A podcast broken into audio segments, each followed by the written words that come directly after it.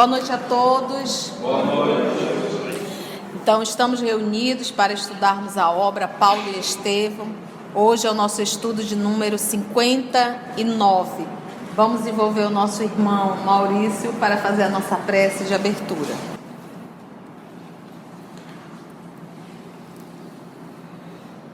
Mestre e amigo de todas as horas, mais uma semana se passou, Senhor. Tão rápido. Tão rápida é a nossa vida aqui na Terra. Tão breves são as oportunidades que vivemos de testemunhar o Teu Evangelho. Tão breves também são os sofrimentos. Que todos nós possamos, Senhor, beber dessa fonte e internalizar esses sentimentos, esses ensinamentos, para que nos momentos de prova e de expiação possamos buscar em nossos arquivos o teu Evangelho.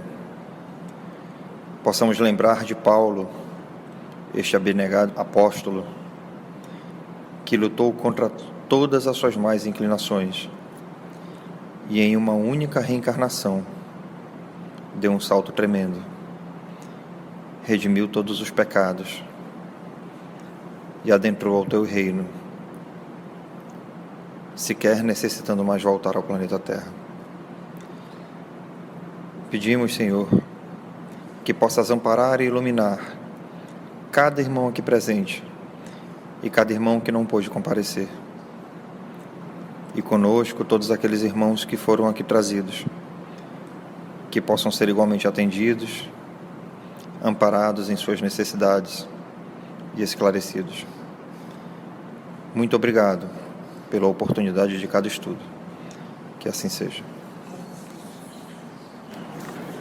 Vamos lá então. Então, só recapitulando o nosso último estudo, o nosso amigo Paulo já está na casa do caminho, foi recebido com muito carinho por Pedro. É, o próprio Barnabé acompanhou, muito compadecido da situação física dele, muito frágil, febril, fome, é, muito queimado do sol, é, abatido realmente. Quando ele chegou na casa do caminho, já foi uma surpresa. Pedro, ele tomou uma surpresa ao olhar para Pedro, meio envergonhado, mas Pedro tomou um susto muito grande de ver aquela figura totalmente diferente da figura do doutor Saulo de Tarso. Então, a, eles acertaram entre eles, os discípulos, não tocar o nome do Estevão.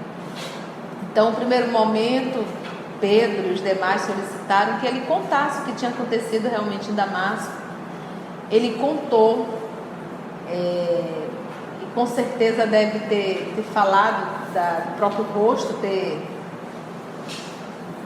como era o nosso Senhor Jesus, e Pedro imediatamente disse: realmente era o nosso Senhor Jesus. Se sensibilizaram, choraram, ouvindo a história de Pedro, contando, de Paulo, contando a aparição do nosso Senhor Jesus e tudo que havia acontecido na vida dele até ali.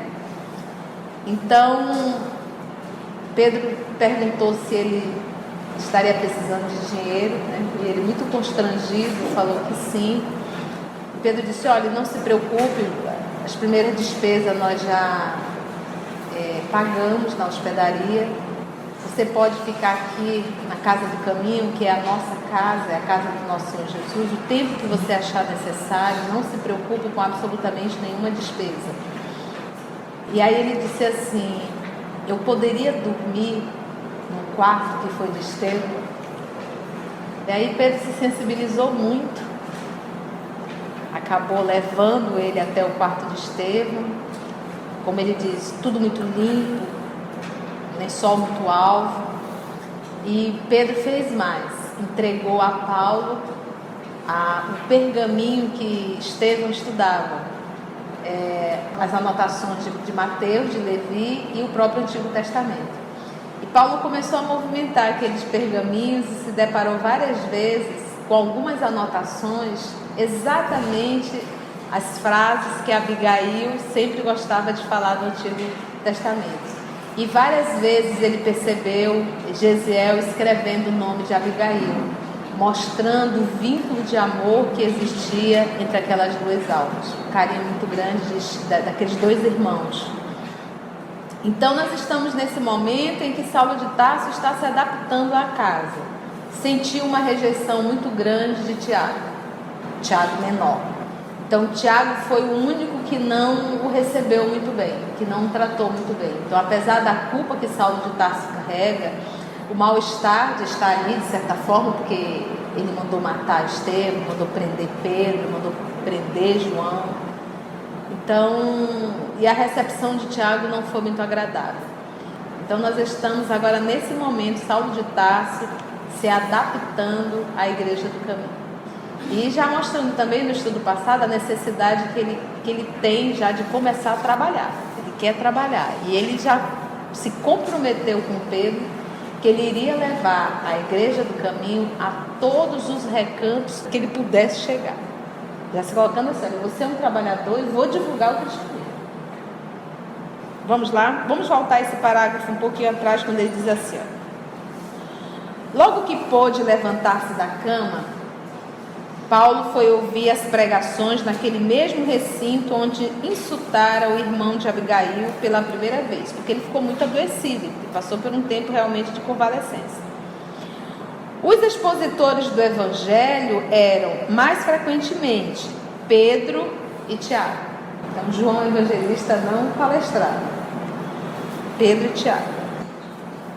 O primeiro, Pedro, falava com profunda prudência, embora se valesse de maravilhosas expressões simbólicas. Por que prudência? O judaísmo está dentro da igreja do caminho. Então lembra que a proposta do judaísmo é: nós não vamos acabar com os cristãos, nós vamos transformar o cristianismo no judaísmo. Então, sem eles perceberem, eles vão estar dizendo que são cristãos, mas vão estar praticando todos os, todos os ritos do judaísmo. Então, foram descaracterizando. Foram se descaracterizando. Então, o que, que exatamente Pedro fez aí? Então, sabendo que os judeus estavam ali dentro, ouvindo inclusive, então ele ficava cheio de dedo. Foi o que o Estevão não ficou. Mesmo com a presença de Saulo de Tarso, Estevão mandou o recado. Em nenhum momento ele foi covarde. Ele não se intimidou com a presença do, do, do, do Saulo de Tarso. Então, aqui nesse momento, o que, que Pedro faz? Pedro fala, mas com muita prudência. E deixando assim, como diz assim, a subentender, como ele fala aqui, como ele diz aqui, ó. O primeiro, Pedro, falava com profunda prudência, ou seja, ele não escancarava muito o cristianismo, não. E ele diz: embora se valesse de maravilhosas expressões simbólicas, então ele, ele, ele trazia assim uma metáfora, um símbolo, mas não falava direto de Jesus como Salvador. Porque qual era a briga dos, dos judeus? Jesus não é o Messias. Pode ser até um profeta, mas não o Messias. Então não podia falar nisso e muito menos dizer que ele era maior que Moisés. Isso aí, hipótese alguma. Então, agora então, diz o primeiro falava com profunda prudência, embora se valesse de maravilhosas expressões simbólicas. O segundo, que é Tiago, menor, entretanto, parecia torturado pela influência judaizante. Torturado. Tiago dava a impressão de reingresso na maioria dos ouvintes nos regulamentos farisaicos. Suas preleções, suas falas, sua palestra, fugiam ao padrão de liberdade de amor em Jesus Cristo. Revelava-se encarcerado nas concepções estreitas do judaísmo dominante. Longos períodos de seus discursos referiam-se às carnes impuras, Imagina uma pessoa que esteja ao lado do nosso Senhor Jesus, vai dar uma palestra falando porco pode, jabuti não pode, jacaré não pode. Tanta coisa para se falar. Imagina, imagina Paulo que já viu Jesus. Olha, conhecendo um pouco de Paulo, ele deveria estar no pé e no outro naquela cadeira. O que esse cara está fazendo? Acredito. E ele que ouviu uma palestra de Estevão. Longos períodos de seus discursos referiam-se às carnes impuras, às obrigações para com a lei, aos imperativos da circuncisão. A assembleia também parecia completamente modificada. A igreja assemelhava-se muito mais a uma sinagoga comum. Israelitas, em atitude solene, consultavam pergaminhos e papiros que continham as prescrições de Moisés. Saulo procurou em vão a figura impressionante dos sofredores e aleijados que vira no recinto quando ali esteve pela primeira vez. Não tinha nenhum. Reconhece-se a árvore pelo fruto. Curiosíssimo, notou que Simão Pedro atendia-os numa sala próxima, com grande bondade. Vocês não têm mais direito de ouvir a palestra, e porque ali estão, tem doutores, né, tem estudiosos, estão ali estudando pergaminho, fica muito bem aquele pessoal mal cheiroso, aleijado, ranceniano. Então, atende numa salinha ao lado.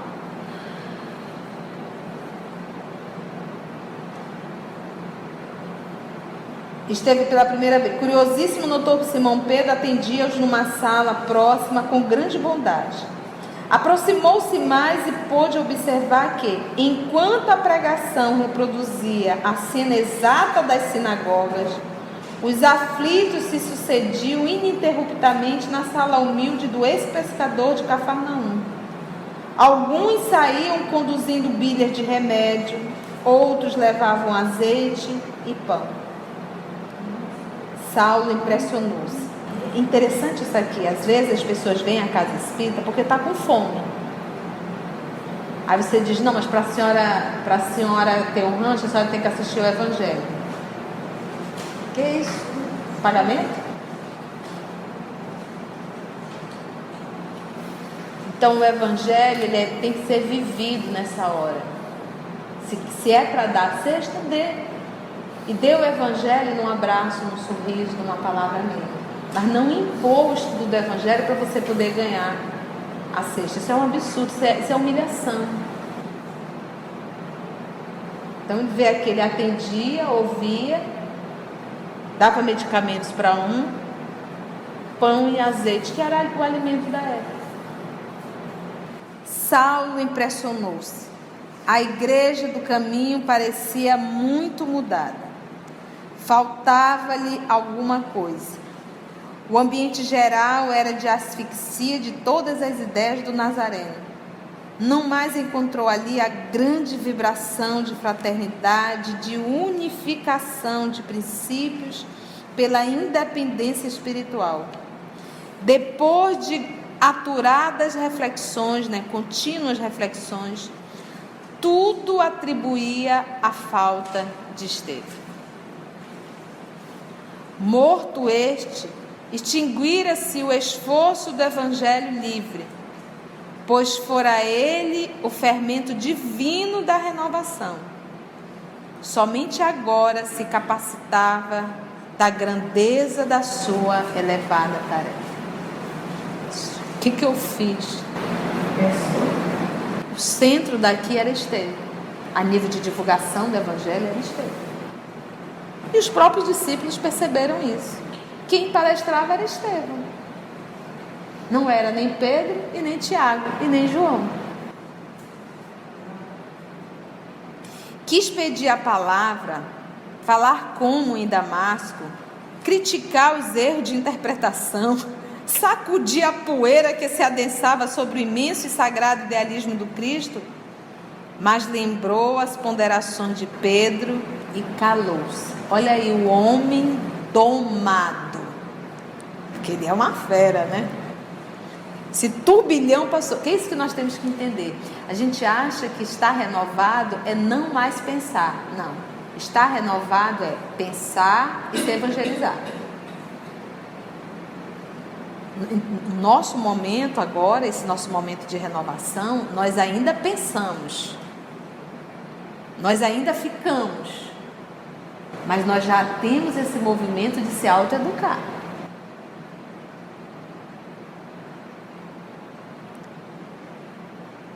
E calou-se. Não era justo, por enquanto, reprovar o procedimento de outro. Acabou de chegar, já vai chegar dando ordem? Quando não dera obras de si mesmo. Eu ainda não fiz nada, como é que eu vou exigir do outro? Por testemunhar a própria renovação. Se tentasse falar, podia ouvir, talvez, reprimendas justas. Além disso, Notava que os conhecidos de outros tempos, frequentadores agora da Igreja do Caminho, sem abandonar de modo algum seus princípios errôneos, olhavam-no de soslaio, de, é, é, como é que diz aqui? Canteio de olho, assim, cantinho do olho, olha, aquela fofoca, olha quem está ali é Saulo. cantinho do olho, sem dissimular desprezo considerando em perturbação mental. Paulo era chamado de louco, né? No entanto, era com esforço supremo que sopitava, né? acalmava o desejo de ter, de atravessar, de cruzar armas, mesmo ali, para a restauração da verdade pura. Então, ele queria falar, ele queria dizer, mas ele se calou. Após a primeira reunião, procurou a oportunidade de estar sós com esse pescador de Cafarnaum, a fim de se inteirar das inovações observadas. Então, uma vez observando, já chegou, já está mais fortinho, se alimentou, já dormiu, agora já viu as coisas erradas. Então, o que, que ele vai fazer? Bater um papo agora com Pedro. Vamos ver como é que Paulo vai se portar agora. A tempestade que desabou sobre nós, explicou Pedro generosamente, sem qualquer alusão ao seu procedimento de outrora. Levou-me a sérias meditações. Desde a primeira diligência do sinédrio nesta casa, notei que Tiago sofrera profundas transformações. Só um minutinho. Olha o cuidado de Pedro, ele poderia dizer, desde quando você fez a primeira perseguição aqui, não. Olha como é que ele diz. Desde a primeira diligência do Sinédrio nesta casa. Olha, olha como, para não estar tá dando tapa em ninguém. Que a, a, quem foi, fez esse primeiro movimento foi Saulo de Tarso. Então, desde a primeira diligência do Sinédrio, então, desde aquele primeiro encontro de Saulo de Tarso com Tiago, Tiago mudou totalmente. Entregou-se a uma vida de grande ascetismo e rigoroso cumprimento da lei de Moisés. Pensei muito na mudança das suas atitudes, mas, por outro lado, considerei que ele não é mau. É companheiro zeloso, dedicado e leal. Calei-me para mais tarde concluir que tudo tem uma razão de ser. Quando as perseguições apertaram o cerco, a atitude de Tiago, embora pouco louvável quanto à liberdade do Evangelho, teve o seu benefício. Os delegados mais truculentos respeitaram-lhe o devocionismo mosaico e suas amizades sinceras no judaísmo nos permitiram a manutenção do patrimônio do Cristo. Só uma pausa aí rapidinho novamente que é necessário. Eu estou aqui lendo e pensando assim, se todos nesse momento fossem igual Paulo, a igreja do caminho teria acabado. Se todos nesse momento fossem iguais, igual a Tiago, o cristianismo teria acabado. Então Jesus chama cada um para trabalhar dentro da sua capacidade para o que foi chamado. Então ele precisava de um Tiago dentro da igreja do caminho para que o judaísmo não acabasse com a igreja. Por quê? Porque atendia muitos necessitados. Mas ele também precisava de um Saulo de Tarso, esse leão, esse vaso. E lembra quando fala em vaso? O vaso é só um vaso, não é o conteúdo. Então, quando o vaso é limpo, o conteúdo puro caindo no vaso limpo, ele continua puro. Agora, quando o conteúdo é puro e o vaso é sujo, o conteúdo fica impuro naquele vaso. Então ele era um vaso escolhido. Então nesse movimento, então ele precisava de um Paulo para divulgação e precisava de um Tiago para a igreja do caminho. Cada um fazendo o seu trabalho no que foi chamado. Então não existe nenhum dos dois errados. Para o que Tiago precisava fazer dentro da igreja, precisava de um Tiago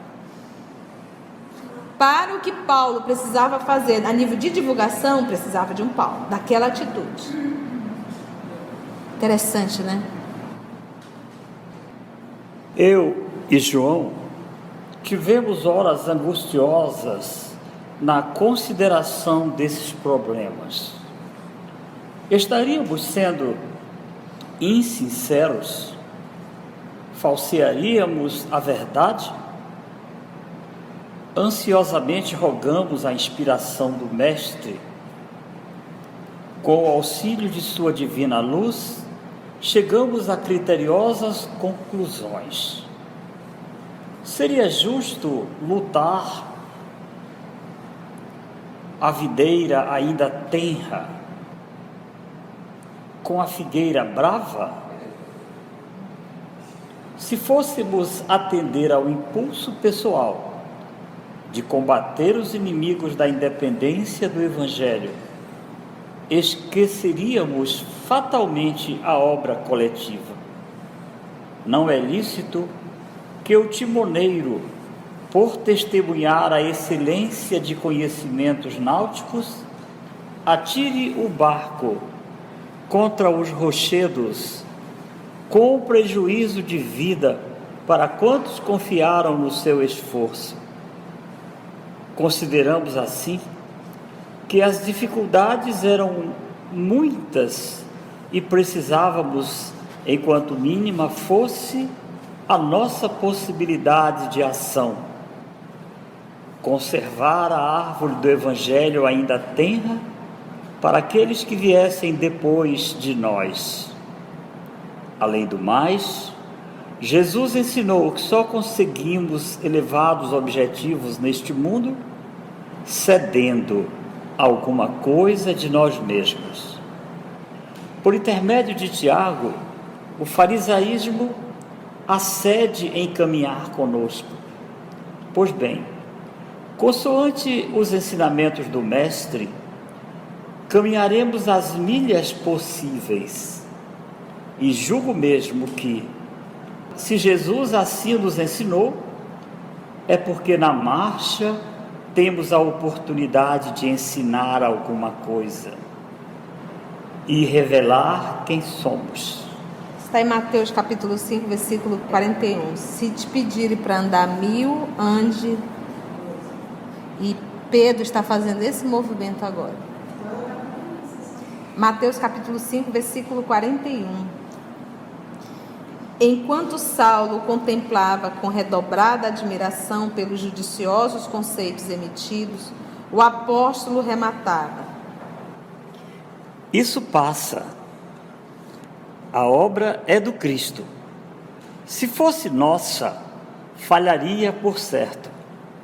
Mas nós não passamos de simples e imperfeitos cooperadores. Saulo guardou a lição e recolheu-se pensativo. Pedro parecia-lhe muito maior agora no seu fórum íntimo. Aquela serenidade, aquele poder de compreensão dos fatos mínimos, davam-lhe ideia da sua profunda iluminação espiritual. De saúde refeita, antes de qualquer decisão sobre o novo caminho a tomar, o moço tarcense desejou rever Jerusalém. No impulso natural de afeição aos lugares que sugeriam tantas lembranças cariciosas. Visitou o templo, experimentando o contraste das emoções. É tal qual você de repente está numa determinada religião, você entra naquele templo, você sente de repente você mudou de uma religião, você até volta, mas as emoções não são mais as mesmas. Foi mais ou menos o que ele sentiu. Não se animou a penetrar no sinédrio, mas procurou, ansioso, a sinagoga dos cilicianos, onde presumia reencontrar as amizades nobres e afáveis de outros tempos. É só para a gente entender, é, a, a Cilícia era uma província de Tarso, tá? Localizada no coração de Tarso. Por isso é que ele, bem, vou lá atrás dos nossos irmãos cilicianos, onde presumia reencontrar as amizades nobres e afáveis de outros tempos. Entretanto, mesmo ali onde se re reuniam os conterrâneos residentes em Jerusalém, foi recebido friamente. Ninguém o convidou ao labor da palavra. Apenas alguns conhecidos de sua família apertaram-lhe a mão secamente, evitando-lhe a companhia, de modo ostensivo. Os mais irônicos, terminados os serviços religiosos, dirigiram-lhe perguntas com sorrisos, zombarias. Sua conversão às portas de Damasco era comentado, zombado, né? com ditérios, com zombarias acerados, né, maledicentes e deprimentes. Então, quando comentavam o movimento de Damasco, era com zombarias e maledicência.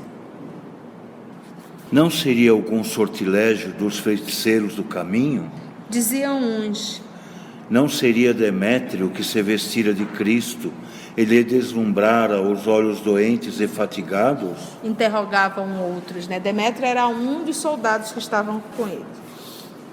Percebeu as ironias de que estava sendo objeto, tratavam-no como demente. Foi aí que, sem abrandar a impulsividade do coração honesto, aquele já não conseguiu frear, subiu ousadamente no estrado e falou com orgulho: Irmãos da Cilícia, estáis enganados. Não estou louco. Não buscais arguir-me, porque eu vos conheço e sem medir a hipocrisia farisaica. Eita, jogou bomba. Estabeleceu-se luta imediata. Velhos amigos gritavam impropérios, né, ofensas, insultos. Os mais ponderados cercaram-no como se o fizesse a um doente e pediram-lhe que se calasse, porque o povo lá matava mesmo. Saulo precisou fazer um esforço heróico para conter a indignação. A custo, Conseguiu dominar-se e retirou-se. Você está vendo o que é um processo de evangelização? Ainda há pouco, na Igreja do Caminho, ele tirou nota 10. Aqui ele tirou zero. então, nesse processo, é interessante nós percebermos, porque quando a gente acha assim, a gente olha Paulo, a gente pensa que ele criou, caiu um pozinho nele e ele se transformou do dia para a noite. Não. Está em luta diária. Tem hora que nós vamos tirar 10, tem hora que a gente vai tirar zero. Porque ainda não está firmado, ainda não está firmado em nós o Evangelho, está sendo firmado ainda. Então é natural essa oscilação. E lá ele estava com o, o, os discípulos do nosso Senhor Jesus, ele estava naquele ambiente. Aqui ele, aqui ele voltou para o mundo dele. Entendeu? Isso é essa área que eu conheço. Aqui ele estava em casa. E aí o homem velho veio foi mais forte. Se me permite, claro, aqui nessa parte, irmãos da Cilícia, estáis enganados. Não estou louco, não buscais ardir-me, porque eu vos conheço sem medir a hipocrisia farisaica. Aqui falou o, o Saulo, não Paulo, o Saulo, homem sim, velho. Sim, homem porque velho. aqui, isso é muito importante, porque acontece muito conosco. Às vezes, em dadas circunstâncias, a nossa grande preocupação é nos defender. A gente se sente agredido, ridicularizado, humilhado, rebaixado, e o nosso amor próprio ferido fala mais alto, a gente esquece o Cristo, deixa o Cristo do lado e, e sai em, em defesa de nós mesmos. E é nessa hora, aqui ele claramente ele se preocupou em se defender. Que é natural ainda nesse processo de aprendizado, de evolução. A gente ora cai, a gente ora acerta. O que nós temos que nos esforçar é para tentar cair menos e acertar mais. Mas ainda, ainda, ainda iremos cair algumas vezes. A custo conseguiu dominar-se e retirou-se. A custo conseguiu se dominar-se. A vontade era permanecer lá e gritar de novo. Em plena via pública, sentia-se assaltado por ideias escaldantes. Escaldantes. Pensa, pensa num, num, num pensamento te ardendo, queimando. Não seria melhor combater abertamente, pregar a verdade sem consideração pelas máscaras religiosas que enchiam a cidade? Porque ele já estava cheio de ver o que estava acontecendo na igreja do caminho. A seus olhos era justo refletir na guerra declarada aos erros farisaicos. E se, ao contrário das ponderações de Pedro, assumisse em Jerusalém a chefia de um movimento mais vasto a favor do Nazareno? Vai fazer uma guerra. Não tivera coragem de perseguir os discípulos quando os doutores do Sinédrio eram todos complacentes? Ele falando dele, eu iniciei uma um movimento contra, porque eu vou iniciar agora um a favor. Por que não assumir agora a atitude de reparação, encabeçando o movimento em contrário? Havia de encontrar alguns amigos que se lhe associassem a um esforço ardente. Com esse gesto, auxiliaria o próprio irmão na sua tarefa dignificante em prol dos necessitados. Então, quando você quer fazer um, um, algo truculento, você ainda consegue justificar no Evangelho o quanto que aquilo vai ser bom. Como divulgar o Evangelho fazendo guerra? São duas vertentes opostas. Como que eu vou divulgar o Evangelho numa imposição? Olha como Emmanuel começa o parágrafo.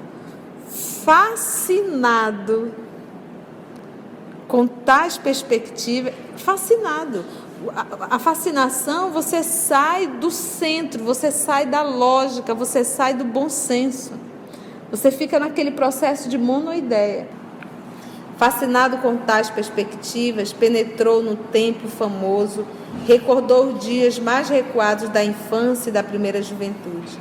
O movimento popular no recinto já lhe não despertava o interesse de outrora Instintivamente, aproximou-se do local onde Estevão sucumbira. Lembrou a cena dolorosa, detalhe por detalhe. Penosa angústia somava-lhe ao coração. Orou com fervor ao Cristo. Entrou na sala onde estivera sós com Abigail, a ouvir as últimas palavras do mártir do Evangelho. Compreendia, enfim, a grandeza daquela alma que o perdoara em extremos. Cada palavra do moribundo ressoava-lhe agora estranhamente nos ouvidos. A elevação de Estevão fascinava. O pregador do caminho havia se imolado por Jesus. Por que não fazê-lo também? Era justo ficar em Jerusalém, seguir-lhe os passos heróicos para que a lição do Mestre fosse compreendida. Na recordação do passado, o moço tarcense mergulhava-se em preces fervorosas. Suplicava a inspiração do Cristo para seus novos caminhos. Foi aí que o convertido de Damasco, exteriorizando as faculdades espirituais, olha isso aqui, gente, fruto das penosas disciplinas, observou que um vulto luminoso surgia inopinadamente ao seu lado, falando-lhe com inefável ternura. Olha que coisa mais linda. O primeiro encontro espiritual de Paulo de Tarso, ainda como Saulo, foi dentro do templo em Jerusalém, depois de um grande tormento e desespero.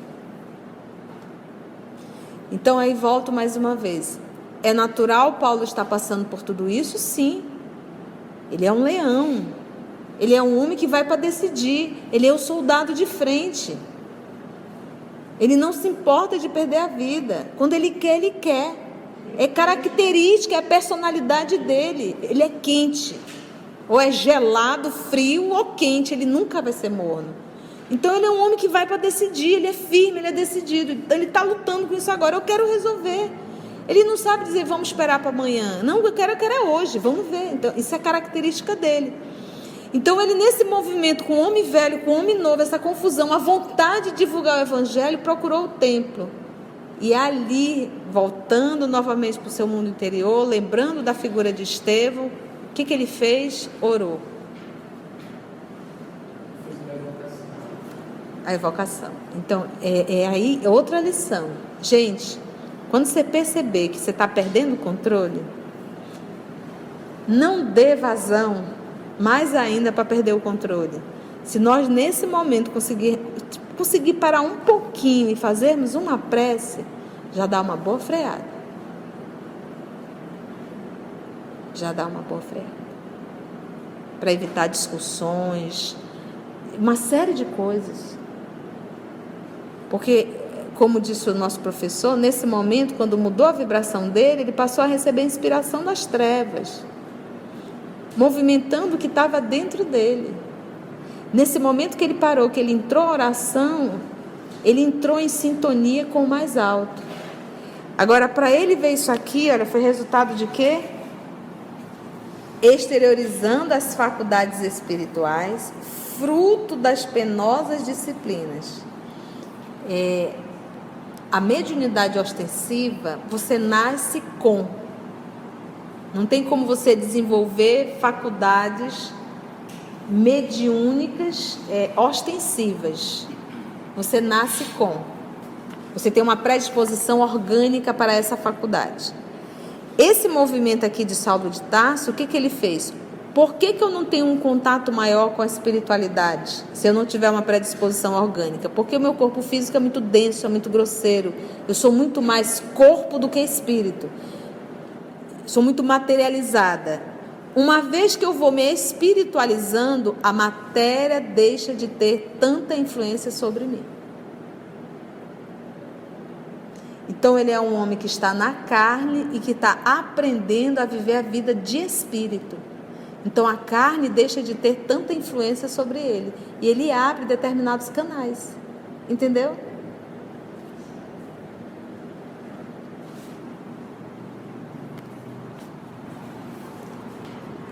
Falando-lhe com inefável ternura. Então apareceu, observou que um vulto luminoso surgia rapidamente a seu lado, falando-lhe com inefável ternura.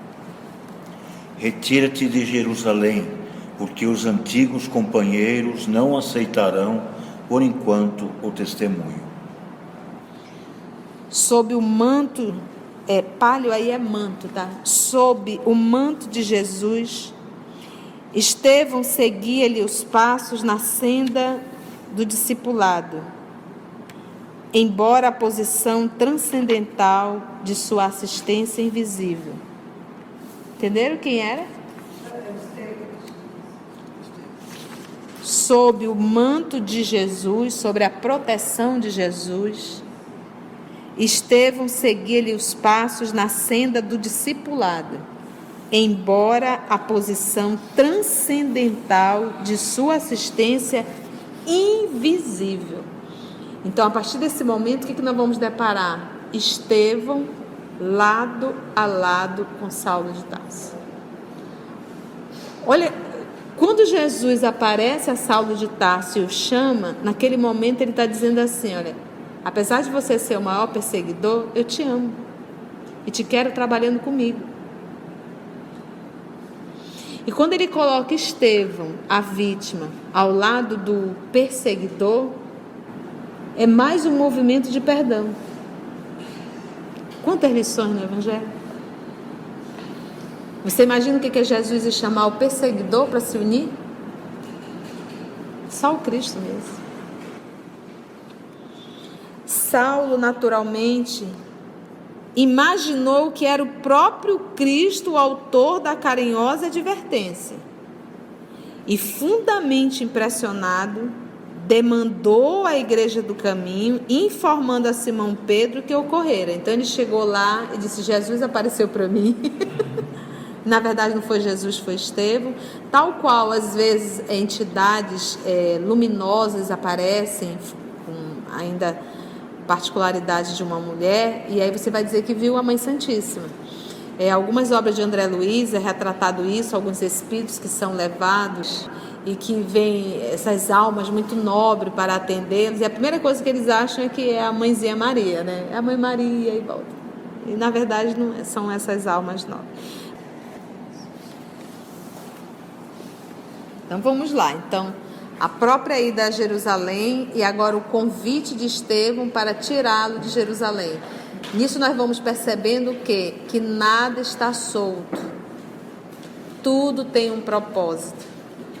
Tudo tem um momento. Saulo, apesar dos três anos no deserto, ainda está sendo preparado para o trabalho ao qual ele vai realizar.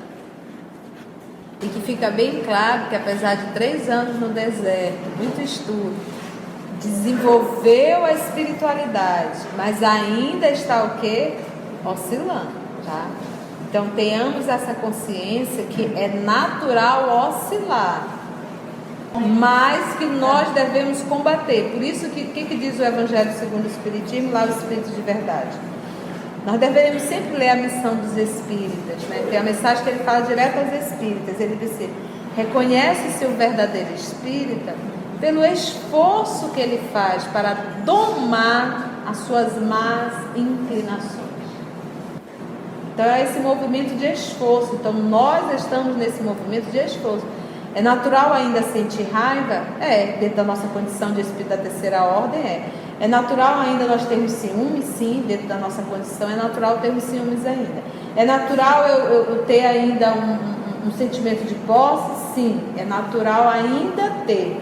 Mas não é natural eu ainda estar tá dando passividade como se não tivesse conteúdo. Então, nosso trabalho é essa luta, esse esforço para identificar e trabalhar. Vai doer? Sim, claro, dói. Dói essa lapidação dói, mas nós temos que fazer esse movimento. Alguma pergunta, alguma colocação, meus irmãos? Vamos orar? E assim, Senhor de nossas vidas, Jesus, Mestre querido, depois de ouvirmos e refletirmos nas ponderações de Pedro, nas reflexões de Saulo, nós compreendemos e detectamos um pouco de nós em dadas circunstâncias. Quando agimos por impulso, ou quase prejudicamos a nossa existência atual, pela falta de um pouco de moderação e menos impulsividade.